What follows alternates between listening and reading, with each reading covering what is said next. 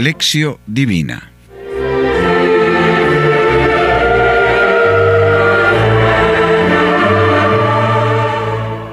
Miércoles decimosegunda semana del tiempo ordinario.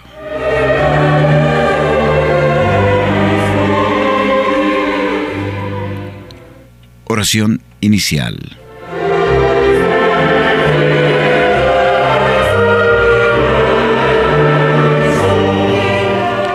Concédenos vivir siempre, Señor, en el amor y respeto a tu santo nombre, porque jamás dejas de dirigir a quienes estableces en el sólido fundamento de tu amor.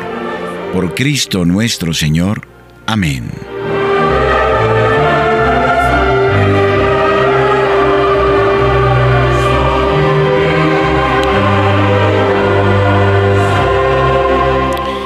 Lección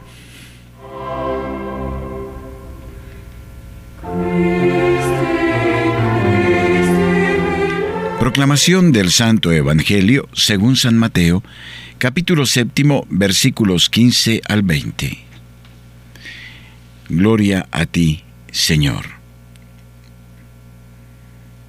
Guardaos de los falsos profetas que vienen a vosotros con disfraces de ovejas, pero por dentro son lobos rapaces.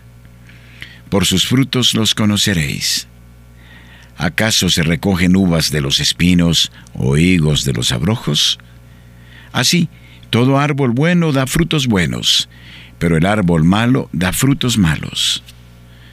Un árbol bueno no puede producir frutos malos, ni un árbol malo producir frutos buenos. Todo árbol que no da buen fruto es cortado y arrojado al fuego. Así que por sus frutos los reconoceréis. Palabra del Señor. Gloria a ti, Señor Jesús.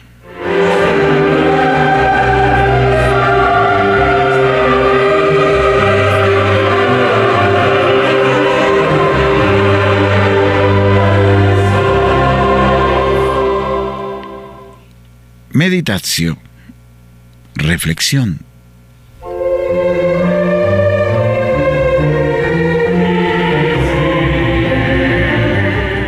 Estamos llegando a las recomendaciones finales del Sermón del Monte.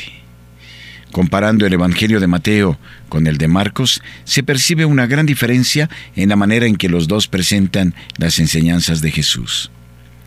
Mateo insiste más en el contenido de la enseñanza y lo organiza en cinco grandes discursos, de los cuales el Sermón del Monte es el primero. Marcos durante 15 veces al menos, dice que Jesús enseñaba, pero raramente dice lo que él enseña.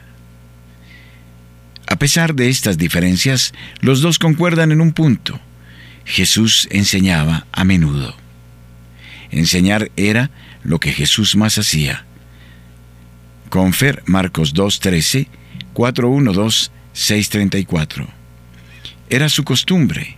Marcos 10.1. Mateo se interesaba por el contenido.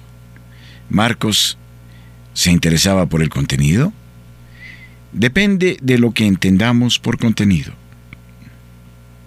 Enseñar no es solo cuestión de comunicar verdades para que la gente las aprenda de memoria. El contenido no está solo en las palabras, sino también en los gestos y en la manera que Jesús tiene de relacionarse con las personas. El contenido no está nunca desligado de la persona que lo comunica. La persona es la raíz del contenido. La bondad y el amor que aparecen en las palabras, en los gestos de Jesús, forman parte del contenido. Son su espesor. Contenido bueno sin bondad es como leche derramada. No convence y no hay conversión.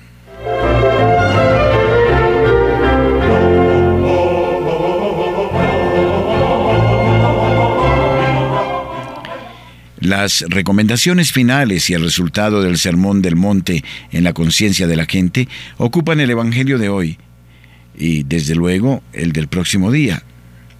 La secuencia de los Evangelios eh, de la semana no es siempre la de los Evangelios mismos. Cuidado con los falsos profetas.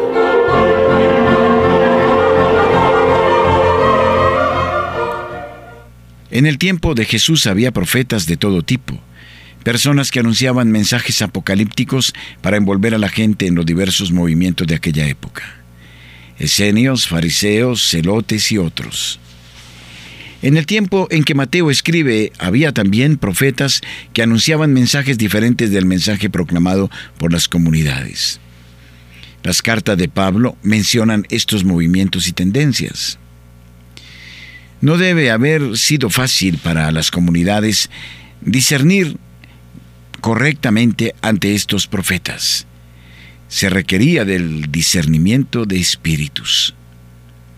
De aquí la importancia de las palabras de Jesús sobre los falsos profetas.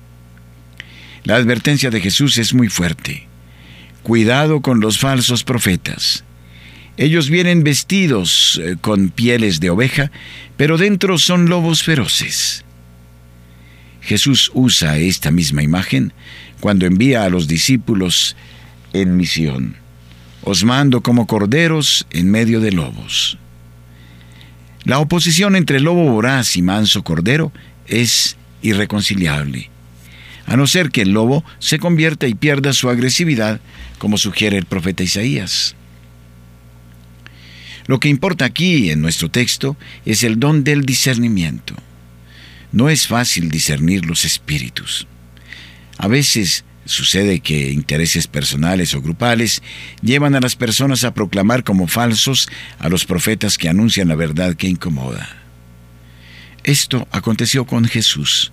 Fue eliminado y condenado a muerte como falso profeta por las autoridades religiosas de la época.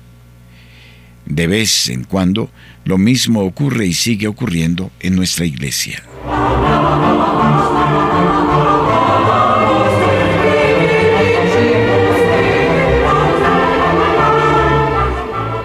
La comparación del árbol y sus frutos. Para ayudar en el discernimiento de espíritus, Jesús usa la comparación del fruto. Por sus frutos os reconocerán. Un criterio similar lo había sugerido ya el libro del Deuteronomio. Y Jesús añade, un árbol bueno no puede producir frutos malos, ni un árbol malo producir frutos buenos. Todo árbol que no da buen fruto es cortado y arrojado al fuego. En el Evangelio de Juan, Jesús completa la comparación. Si alguna de mis ramas no produce fruto, él lo corta, y limpia toda rama que produce fruto para que dé más. Esas ramas son arrojadas fuera y se secan como ramas muertas. Juan 15, 2, 4 y 6.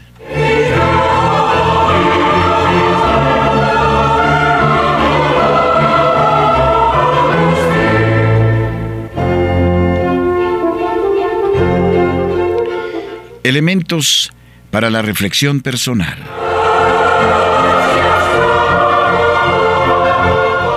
Falsos profetas. ¿Conoces algún caso en que una persona buena o honrada que proclamaba una verdad incómoda fue condenada como falso profeta?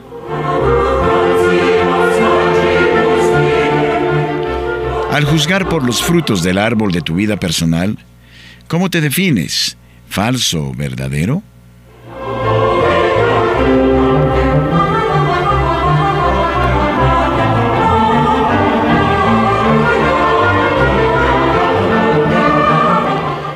Oración conclusiva.